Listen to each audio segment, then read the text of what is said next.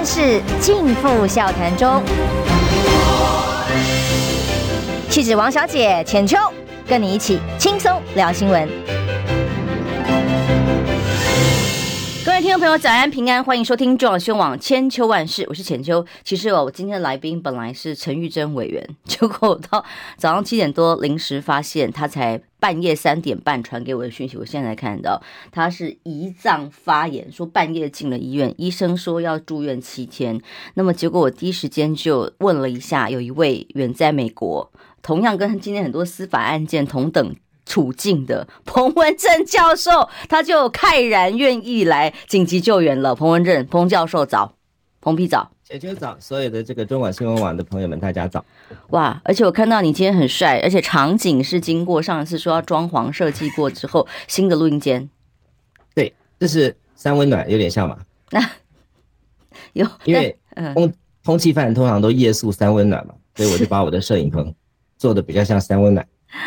对，因为之前是在浴室里面做的嘛，哦，希望这对对没差嘛，希望今天不会再断讯了，应该不会。我现在抓，我现在用的是这个直接的那个 Etherline，就是那个以太线，不是用 WiFi。再断讯我也认了，是，搞不好那个国安局派一个人去挖我的那个 那个电线，把我剪断，那我也就认了。呃，对，今天那个哦，陈玉珍委员啊，呃，我们透过节目呃替他祷告，带他就是问好。胰脏炎，急性胰脏炎其实不太好，因为胰脏炎有后遗症。哦，嗯，胰脏炎有一些后遗症，所以他要小心，就是说以后要做比较定期的检查，因为呃，胰脏癌的那个致因导因的一个目前比较知道的就是急性胰脏发炎过后会比较容易，嗯，胰脏突变，那所以要格外的保重。那至于胰脏炎发生的原因，其实不详。有人说会吃太油啦，或者吃什么东西会导致啊，酒精啊，那但是那都不是证实过的直接原因啊。不过没关系，我今天就是立百代啊，越 就自从通气以后行情不好了，就只要有人找我去，我一句话二话不说。对，你仍然是流量王，流量王。那么真的也帮这个陈玉珍委员祝福啊，希望他早日康复，因为他是说。是很不错的一个委员，他是很早期啊，三年多前他就曾经关心过论文门哦，是很勇敢的一个委员，而且他就曾经在国民党的一个智库当中邀请我们去，呃，说就是对这件事情做一个报告，然后他是力挺的一个，就是。希望大家能够追论我们的一个委员，非常杰出，金门选出来的委员嘛。是，他说可能太疲劳了，嗯、一个月最顶多有一次，曾经有来回六十趟的记录，这个是太惊人了，太惊人，太疲劳了。他非常的努力，而且非常的。有才华的一个委员，嗯，祝他早日康复。就是，但你刚刚讲吃太油，刚好最近跟郭董吃了一餐饭，不不，新新闻有点多啊，不会是因为这样压力太大哦。反正总之让他刚好就好好的休息，那希望他早日康复。但我第一个问题就想问问彭批了哦，彭批，这个上次我们连线的时候是蔡英文总统要到呃美国去过境出访的期间，哎，当时你说如影随形啊，那后来你人在哪？我说我要唱那个如如影随形的那条歌嘛。嗯，对，思念是一种很玄的东西。呜，对，就是好，其实是这样子。你会发现我还是如影随形啊，我每天就报道他的事情。嗯，因为我其实透我透我有我的国安体系啊，我的国安体系发现说，你怎么搞的？围绕在他旁边的很多都是那个，就是有的是会被我们的。同学抓出来啊，有一些是跟这个对岸中共走得非常近的一些，呃，我们在海外所谓的统派人士，哎，他们去欢迎蔡英文，你不觉得很诡异吗？而且他们连有名有姓，在呃侨界他在职业是什么，做什么都都都已经我们在节目中稍微透露了一下，所以很奇怪的事情。而且简秋，你有没有觉得非常奇怪？民进党执政什么时候去机场欢迎是一片中华民国旗海，嗯，对不对？这蓝营的支持看会觉得很爽啊？对呀、啊，你看蓝绿大和解啦，从来没见过。那民进党的那一面绿色的旗子，明白？台湾走在十字路口，然后很彷徨，不知该何去何从。那面旗子 是一见一面都没有。的确，那真的是看得令那个海外这些独派十分鼻酸呐、啊。嗯，但是这事就活生生的发生了，所以。蔡英文真了不起，这点我要佩服他，他把蓝绿的距离给拉近了，然后这个呃，把这个独派彻底消灭，然后归于中华民国青天白日满地红的旗帜之下，这个真的是他对中华民国历史上伟大的贡献，这点小弟不得不拜服啊。有功有功，其实这个有两个话题可以延伸。不过，哦一个是说，包括前阵子美国不是在抓所谓的秘密警察系统，抓了一堆人呢哦。第二个当然就是那那赖清德呢，赖清德副总统刚刚道了歉，说为了讲国家认同，他批评国民党精神分裂这个词，其实现在在我们广播电视里头有非常严谨的规范，是不可以随便讲的。这个会有污蔑呃相关病患的嫌疑，就他自己来讲。这个我们待会儿叫什么？就是思觉什么失调，那更糟糕。我不骗你哦，精神分裂这四个字其实很，我觉得很 neutral。我坦白讲，我觉得它就是在说明一种病症，就好像呃，就好像什么什么呃胰脏炎一样，对不对？那你说我们讲一个人胰脏炎有没有污蔑别人？你说他身体发炎，嗯，那精神的这个。分裂就是说，它有出现两种不同的这个可能思绪的轨道。嗯，那你现在改这个名字叫什么？我还是不知道。思觉失调，可是更你说人家失调，算了，我们直接谈谈这一题。好，我本来想先谈司法，那我们直接把这题谈完，因为。更荒谬的是，呃，电视台广播不可以随便用这个词，不然可能 NCC 会罚钱，然后会被检举。可是我们的副总统，就是民进党现在已经提名的呃总统候选人，却可以公开的场合用这个名词、这个病名去攻击国民党哦，说他精神分裂，这个是这个是他本人讲出来的话。然后另外再讲说，哎呀，在国民党执政时代，哎有选举呢，就就会有高血压啊，为什么就会有钱的问题，然后就有。暴力事件呐、就有什么心脏病等等，就把各种所有病友都骂了一轮呐、然后再来道歉。但彭文正，你现在人在海外哦，你刚刚讲到了，当蔡总统这一次呃出访出访，造成了一个 蓝绿的大和解，然后消灭了台独之后，那到底请问是谁在精神分裂呢？好，其实呃，精神分裂这个罪名啊，我也被很多那个一四五零跟八一七这四年不断的说。横批踢笑啊，那踢笑啊，不就是精神分裂吗？而且踢笑啊，比精神分裂更污蔑人，你不觉得吗？嗯、精神分裂听起来比较像是医学名词嘛。是踢笑啊，不是这不是骂人吗？嗯，我被骂多了，所以我一点都不觉得这四个字或者精神分裂有什么不对。那我要替赖清德讲一句话呀，精神分裂这个字其实是大家共同的语言嘛。你叫人家一下改，怎么改得过来？你改什么思觉什么失调，谁知道你在讲什么东西啊？但是我要讲的是。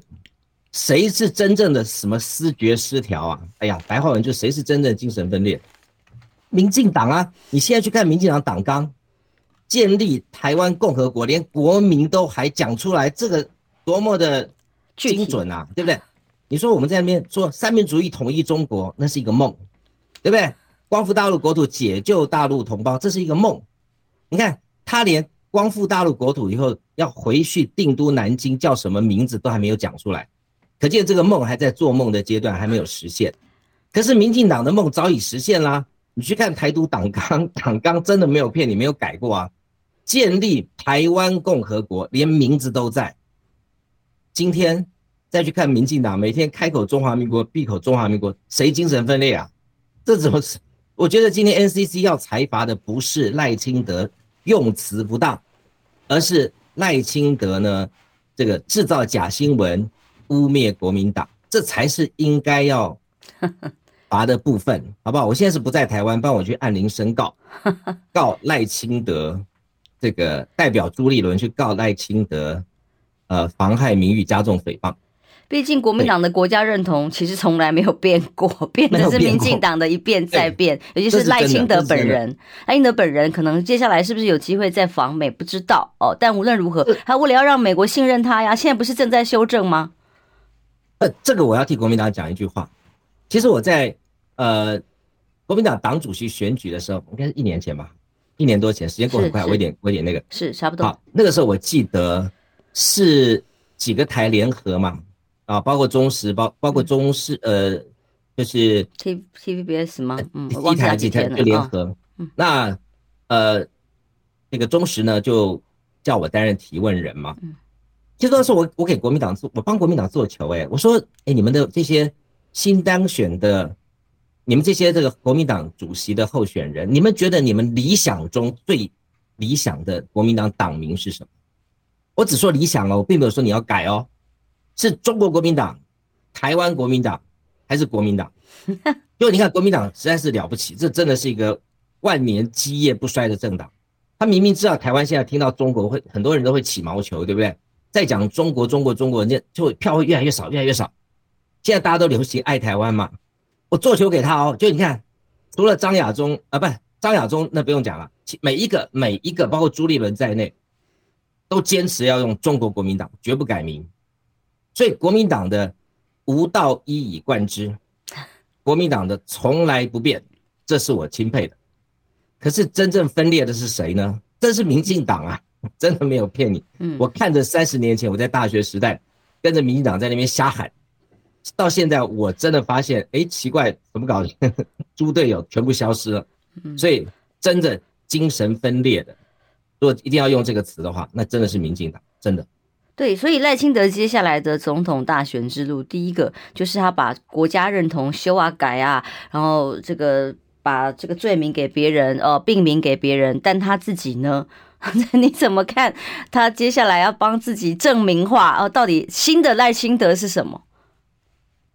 好困难呐、啊！不过我是说他哦，就我从这个地方我就讲过嘛，我说一个人有没有担当，有没有种，诚不诚信，可不可靠。在英文里面叫做 reliable，啊，这件事很重要啊！我跟你讲，在美国总统选举啊，当然现在美国总统的政坛也是乱打一通，最重要的事情是 reliability。在美国这个社会，你不管干什么，他一定要 credit check，一定要查你的信用。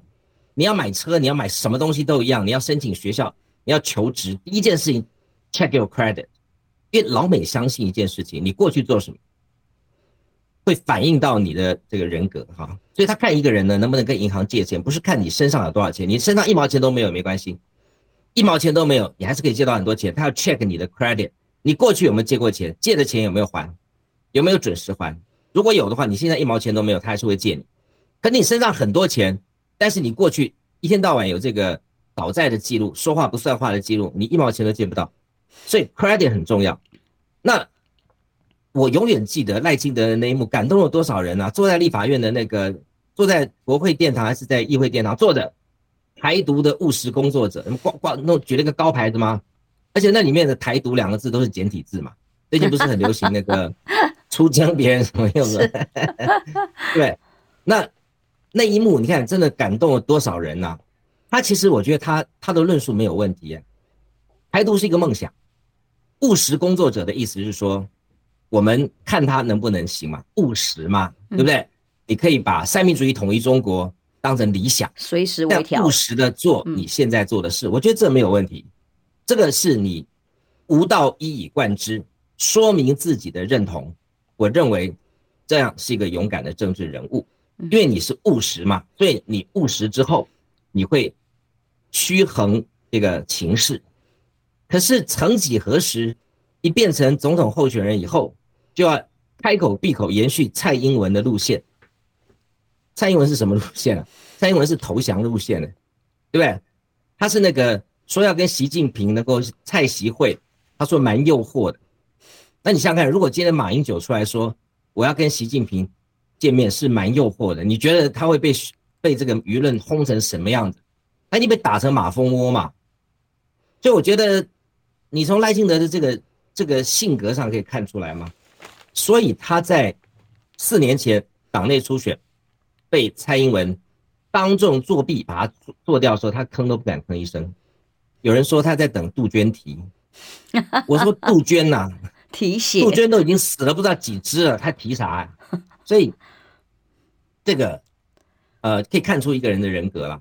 嗯，的确，现在蔡。蔡英文路线似乎是赖清德唯一可以做的选择，乖乖的做着老二哦。之前很多民进党人呢都呼吁说他应该要赶快走出蔡英文的阴影，走出自己的道路，但显然到目前为止他没有这个意愿，也没这个打算哦。所以以这个路目前的路线，只能微调自己的初心啊。但是待会我们广告回来想要聊的是，这是好几个案子同时真的必须要一起放在来放在一起看。昨天两个案子同时发生，一个是陈志忠在这个洗钱案终于定。定验了，要抓去关判刑一年是不得一颗罚金，也没有缓刑的。但是他老婆可可以缓刑四年，啊，也是一样，呃。洗钱呐、听妈妈的话，听婆婆的话，理由是因为诶、婆婆的话比较难违抗哦。同时，却也有一个台中严宽恒的案子，本来只是买豪宅，现在还用另外找出来什么 A 助理费，这个是当初交保天价的时候没有出现的这个字眼跟罪名，现在直接变成三罪齐发哦，把他重重的起诉了，三个一个月的期间，快速用。重交保，然后快速的结案，案两个一起案案子一起放，然后再加上一个调查局失火，我不觉得这个时候选钱哦，民进党做的事情好忙哦。我们休息一下，我相信彭文正一定是最有感受的一位，马上回来。听医生的话，给您健康小提醒。我是国泰综合医院心脏内科黄成佑医师。治疗高血压，除了用药、饮食以及生活作息调整之外，还可以考虑进行肾动脉交感神经的阻断手术来控制血压。我建议要听从专业心脏科医师的建议，才能轻松无负担的控制血压，享受人生。想听最实用的医疗资讯，锁定每天中午十二点，中广新闻网、流行网，听医生的话。千秋万世尽付笑谈中。气质王小姐浅秋，跟你一起轻松聊新闻。欢迎回来，中广网千秋万世。我们立刻要连线的是彭文正教授，现在人在海外哦，相信他一定很有感受。以一个身为荣荣为这个 海外通缉犯的身份，哦，选战快到了，是国家机器整个动起来了嘛？调查局居然在局本部，我跑了调查局三年，局本部这个是一个资讯处。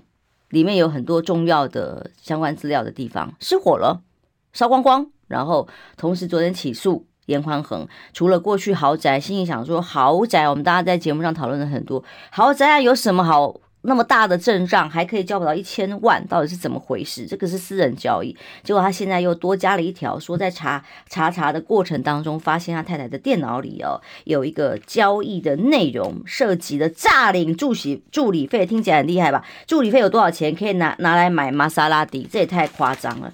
然后但同时陈志忠却必须要坐牢了，多年前的案子，这个是他爸爸。跟妈妈当年的洗钱案，终于在多次的上诉更审之后，这一次最高法院直接洗钱判刑一年，然后并科一千一百五十万哦罚金定谳，所以他去坐牢，议员也不用坐了哦。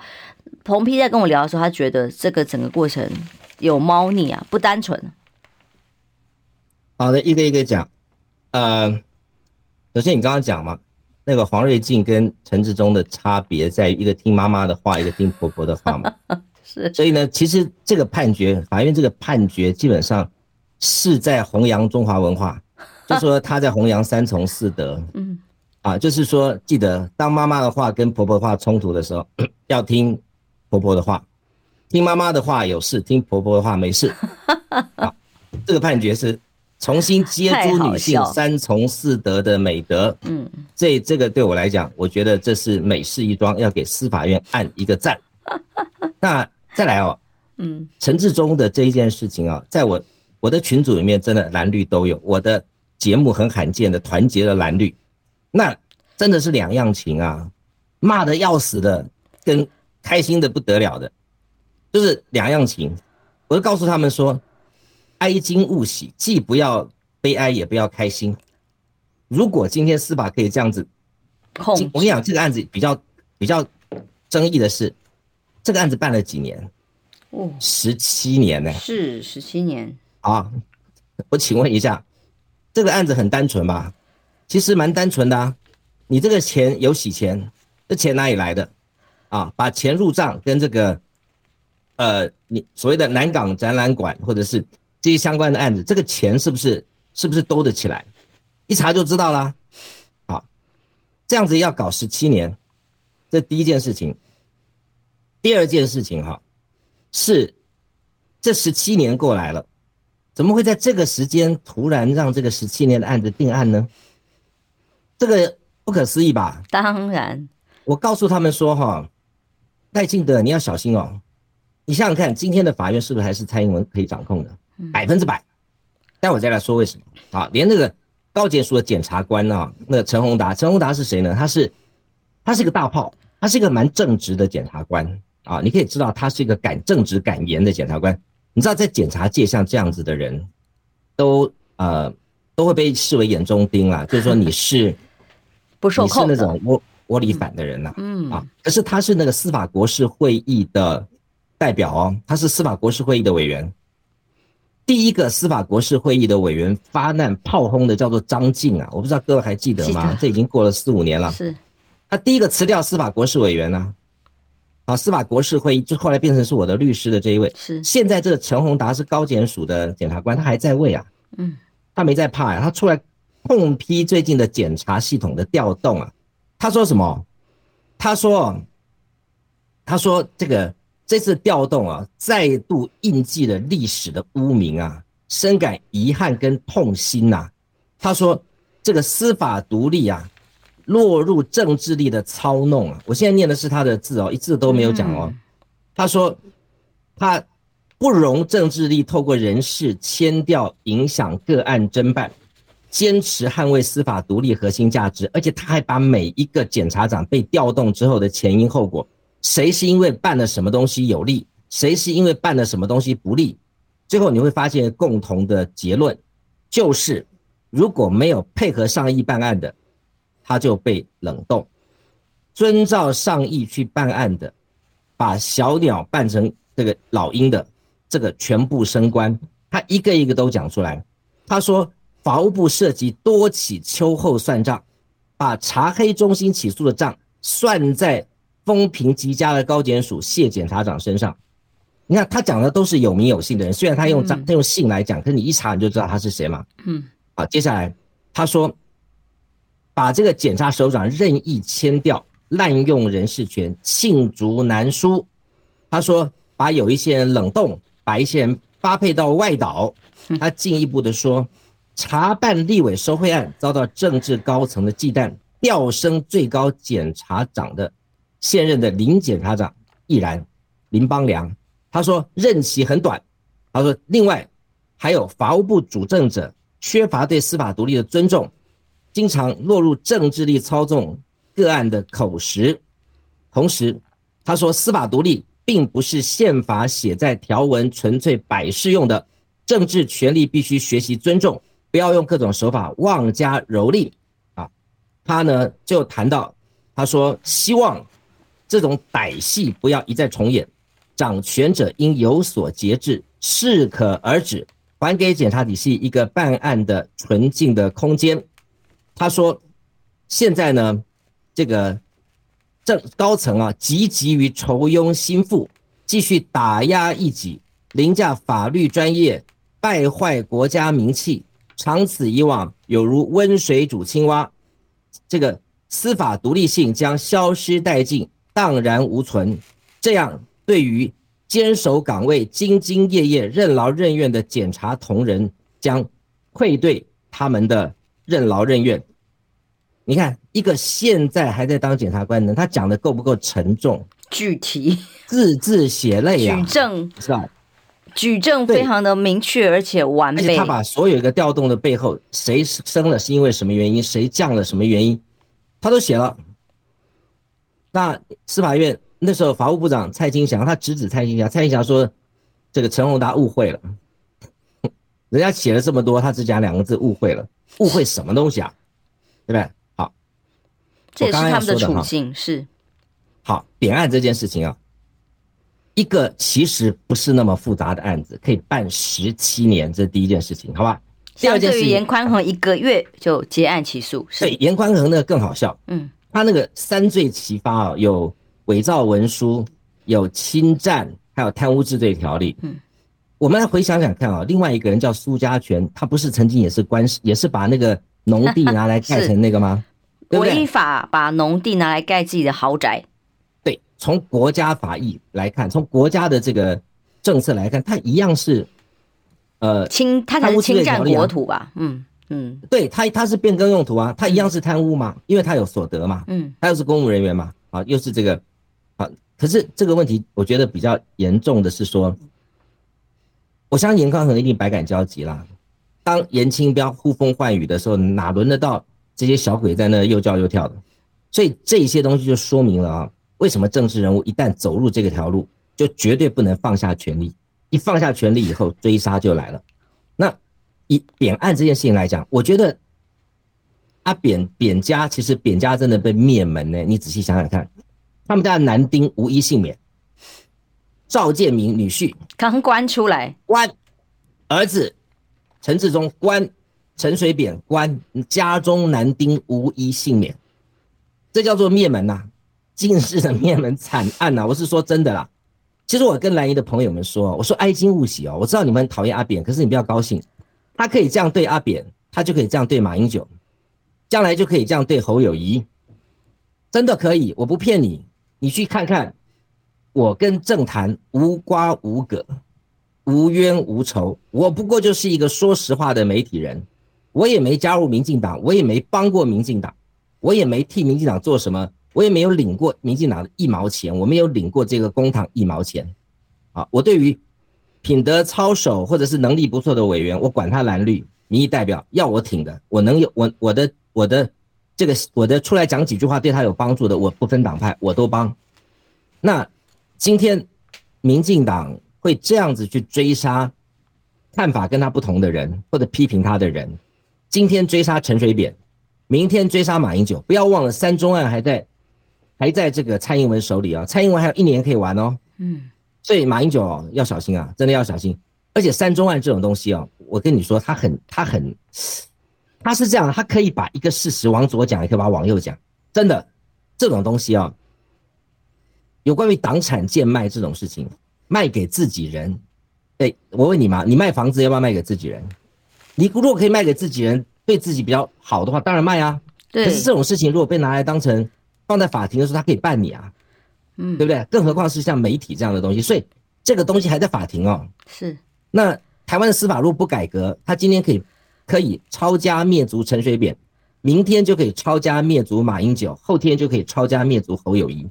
所以大家真的要注意一件事情，一定要在司法改革的路上超越党派，一定要把这个司法做一个。刨根式的这个清理，我说真的，如果今天我是赖清德，我就出来挺陈宏达。嗯，将来我的检察总长陈宏达就是你，为什么？因为你有胆，你有胆把司法界的黑幕抖出来，而且有名有姓，不是黑函，这种人就是将来可以改革司法的人。可是你想，有可能吗？我觉得他接下来会变过街老鼠。陈宏达的电脑最好要想办法加密啊！嗯，过一阵子那个电脑又被人骇客入侵了，又跟你讲说你有三十块钱的那个餐费哈，你不报了。嗯，这个侵占公款。那因为呃，刚刚线上朋友也在聊啊，所谓的抄家灭族，可是陈水扁现在交保在外啊，轻松自在啊，还跟我们是同业。可是讲这个不公平啊！他关了几年了？他关了六年了。其实他们一直喊着是说要这个蔡英文总统任内特赦他呀。喊了半天也从来没有过，但这个时间点让他而其实这个罪行哦，洗钱罪，我们很多判例来看真的很少，一年的这个刑度是很很轻松就可以直接缓刑或者一颗罚金的，他可以拖十七年之后，现在这个时候居然硬要他去关，剥夺他第二次这个议员的权利，是给蔡陈水扁的警告意味比较重吧？看起来是给他爸或独派的人呢的警告啊。我是觉得哦，阿扁呢、哦。这个案子其实很，其实说复杂也复杂，说简单也简单。其实证据都已经摊出来了嘛。嗯。我觉得社会大众不分蓝绿，最需要知道是给社会大众一个清楚的交代，要把这整个脉络，你说要贪污，贪污的这个巨细靡遗要要清楚，是啊，洗钱要清楚，这才是重点。嗯。关他把他关死了，我觉得这对司法改革也没有太大的帮助，只是泄恨而已嘛。那我说今天绿营执政了，今天呃蓝的如果觉得关死阿扁是可以泄恨，那将来民进党如果全面执政的时候，他也要官死马英九，那时候你就屠夫夫妇哦，就说哎呀，当年我们对司法改革的时候，为什么没有跳脱立场？啊，所以我觉得我是这样看问题。那呃，有人有一种说法是，蔡英文在这个时候对付阿扁，嗯，目的一方面是在卸任之前啊，抱一下尿七幺弯，嗯，你知道阿扁被放出来以后，对蔡英文是一点都不客气哦。没错，戳他的这个，戳他那个，简直是非常不给他面子，没有错吧？是，对，他很不给他面子，上也蛮多节目各种方法，嗯、对，去去这个轰蔡英文，所以蔡英文说好，没关系，趁老娘的权力还在的时候，最后一把权力的时候，我一定要把你这个老鼠冤给找回来，讨回来。好，另外一个，你有没有觉得他这样做是在帮民进党呢，还是在害民进党？嗯，重提了过去民进党最大的黑黑背景包袱，也就是你民进党的人当了总统之后呢，就贪污啊。对，没错，这证明什么？法院再一次认证民进党的贪腐。嗯，再提醒选民，民进党是这样的，这第一个哦。嗯，第二个，他在离间民进党内部，因为民进党内部还有很多人是扁迷。你不相，我不晓得你相不相信？还有很多人碰到一些，嗯，所以这些人在我的群组当中啊，炸锅了，骂翻了，很多人都说不投民进党，因为民进党选出这样的总统，竟然在这个秋后算账，在最后的满清末年还干出这样的事，满清末年，而且也没听赖清德有说话，嗯，也没听到呃阿扁同故乡出来的，而且也是一手提拔赖清德的，这个赖清德竟然一句话都没有。所以这件事情啊，伤的最重的是民进党。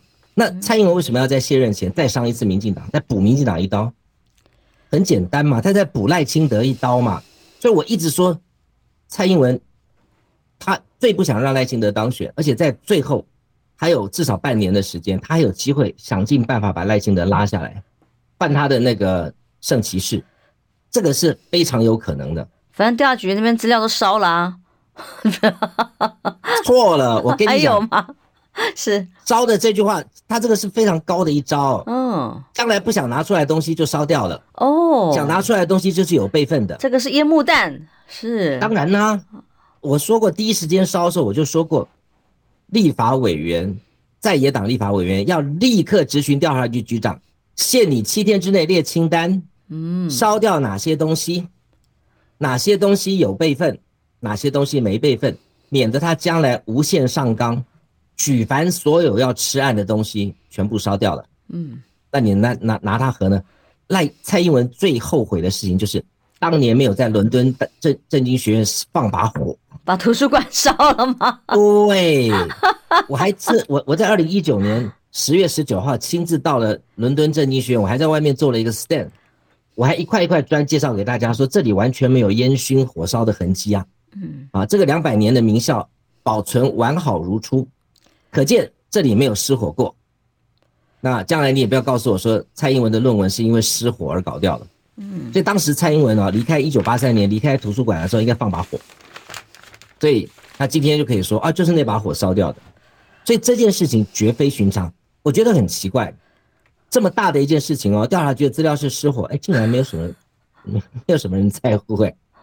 台湾真的是了解我，我们在乎啊，但问题是，呃，讲了半天，我觉得你讲的有道理，烟幕弹的可能性更大一点。到底有多少的资料在里头？因为我所知道哦，过去。那个调查局内部呢，有很多呃跟民党的意见不一样的人，要么已经被逼退了，呃，要么就已经贬值贬到哪里去了，要么就是那个林志坚的学长哦，都已经发放边疆，永不翻身。所以现在大部分高层主管阶级通通都是自己人了，有什么必要还要在这个时候烧掉那个档案室？问题就在这里，到底有什么目的？我觉得这个东西都不单纯，就在选前的这个时候，我们还是得进下广告回来，因为今天自由时报头版头。严宽恒 A 助理费内幕，我靠，整版，对不起，我怕被发现，我刚刚讲了什么？好，整版都在讲严宽恒，这告诉我们什么？好不容易检察检察官找出了，除了豪宅私私人交易啊，居然窃占国土，刚刚这个彭碧也举了几个例子案例来并列，有这么严重吗？要到交保一百？一千万吗？然后却可以在一个月之内快速的起诉，找到另外一个罪名哦。A 助理费，休息一下，马上回来。听不够吗？快上各大 Podcast 平台搜寻中广新闻网新闻，还有精彩节目都准时推送给您，带您听不一样的新闻。中广新闻，千秋万世尽付笑谈中。气质王小姐浅秋，跟你一起轻松聊新闻。欢迎回来，刚刚我们跟彭丕他聊了很多，让我感感叹哦，果然就是彭丕才了解蔡同学对于蔡总统在卸任前最后这一年所做的事情，很多的蛛丝马迹，就像我昨天我们家发现蟑螂窝一样，让我。毛骨悚然，但我们最后一段时间想要谈谈严宽恒，在跟陈世忠同一天，这个案子有了初步的，但陈致中是定谳的了哦。严宽恒有了初步的结论，神速快速，一个月短短的时间之内，先前只有讲他的杀戮豪宅涉及窃占国土啊，如何如何假交易是私人交易啊，再怎么交易也是私人交易啊。那窃占国土部分他已经拆掉了，那这个案情到底有没有必要？当时说一千万交保搞这么大，硬要追杀，当时大家觉得。以案情比例原则觉得不可思议嘛？哦，结果现在好不容易检察官找到了另外一个，说在他太太的电脑里面找到有一个账单啊，内容说，呃，涉嫌诈领助理费，而且助理费是拿来买玛莎拉蒂哦，呃，我对车子豪豪车我实在是不清楚，这台车好歹也要几百万上千万吧，我这个是车子的白痴，但是大家都知道助理费有多少钱，用涉嫌诈领助理费来买车。有没有太夸张？但这一条所谓贪污治罪条例，才真正会影响到他接下来立委参选之路。彭丕，其实很简单，因为严宽恒要要参选立委了嘛，嗯，所以他在这个起手式的时候就痛下这个这个毒手嘛，司法毒手。而且你看他把这两个案子放在一天，什么意思呢？让你蓝绿各去炒各自的，就是说起诉严宽恒，这对绿的人来讲 有点安慰。然后法办陈志忠，这对蓝的人有点安慰，所以让他们呢，在这个愤愤不平之余呢，获得了一点满足，而且告诉你说，来平衡嘛，你看谁跟你讲说我我司法办蓝办绿？你看啊，我又办蓝又办绿啊，对不对？那他如果办绿的话，应该去办陈明文啊，高铁那三百万，哎，那个奶茶到底珍珠奶茶到底现在营业状况怎么样啊？对不对？然后这个也也就这样不了了之啊，所以这个很荒唐啊，那。我其实看了一下严宽恒这个事情，第一个哈，他这个他叫做窃占国土，哇，这个名字听起来好可怕，听起来像是光复大陆国土就没有成功被窃占，有点就那种共匪的感觉，窃占国土。那其实什么叫窃占国土呢？我不知道，你家如果在台北市啊，你们如果家里面有那个防火巷哈。防火巷拿来拿来放垃圾的哈，对不起啊，你窃占国土。对啊，就是所谓的公共空间嘛。住一楼啊，你家院子哈往外推哈，你窃占国土，我真的没骗你啊。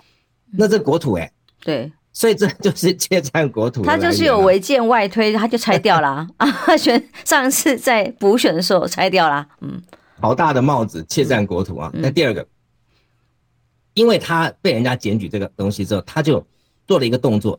就是他把他的房子呢，我举个例子来讲，就我我因为这个呃树大招风，所以这个这个箭头对着我来，可是我这个房子呢又不想要又不想要处理掉，我还想要拥有，我就把它卖给浅秋，嗯，对不对？可是浅秋不一定要啊，哎，浅秋也不一定有钱啊，嗯，我就把钱借给你，嗯，然后你用我借给你的钱，你把我买下来，把我的这个房子登记在你的名下，嗯，这个叫不叫做伪造文书呢？我不认为。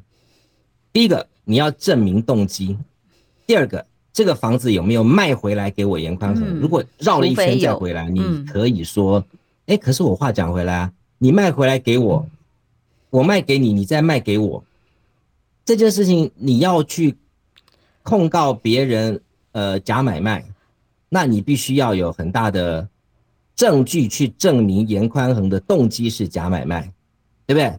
我们换一个角度来看，他在避险。嗯，他在风头上的时候把这个房子卖给你，等风头过了以后，你再卖还给我。请问在法律上有什么错？没有啊，完全是民间私人的交易行为。如果要主张法律权利，也是当事人才有权利啊。而且我要讲的是说，这顶多这叫做避险啊。嗯，当别人的箭头对着我的这个豪宅的时候，我先出脱。嗯，然后我们我们严明嘛，我避完风险之后，你再卖还给我。这法律上哪里有什么问题啊？我不知道哎、欸，我我我我我看不懂这法律上到底有什么问题。嗯，这些东西哦，像大炮打小鸟一样，啊，一千万哦，你想想看，那个开了八十八枪的人交保是多少钱？我记得是五万吧。对，啊、然后如果呃议长对你也不过三十万五，严宽恒一千万，那个才五万，嗯，那个开八十八枪，所以你可以开一万七千六百枪啊，嗯，才可以凑足一千万交保。所以啊，我们就是大家都用膝盖想，都知道这个比例原则，还有罪名不符这个一千万交保金额，并不是所谓的重罪。那么，所以交保之后隔了一个月，哦，好紧张，赶快找出新的罪名。现在找出来就是 A 助理费啊，嗯，各位注意一下哈，这个办这个方法的手法是不是跟办张静很像？嗯。对不对？办张静是什么？因为 张静帮我辩护嘛，就惹到了这个女皇嘛，所以办张静的时候是什么？是有有顾客检举去刮痧，然后身体都淤青，然后去告这个美容沙龙的老板娘伤害。我请问你，刮痧如果刮到没淤青，你才应该去告嘞。哎，我花那么多钱，你怎么刮了半天没有痧，还收我钱？嗯，刮了全身淤青。去告伤害，你觉得是真的吗？我告诉你，调查局的宪民，不，当你起了一个案子之后，检警调就可以进来了，对不对？因为成案了嘛。好了，你听说过哪一家这个美容沙龙刮痧被告伤害会启动检调跟检 搜索作业？对，是。好，拿这个借口去查扣你张静的电脑，嗯，然后拿来。慢慢找证据，哎，终于找到了，找到了，好不容易，皇天不负调查局人，哎，对，终于找到了，这不是手法一模一样吗？对不对？所以我说，这种办案手法真的是，我觉得太让我觉得好气又好笑啊，你知道？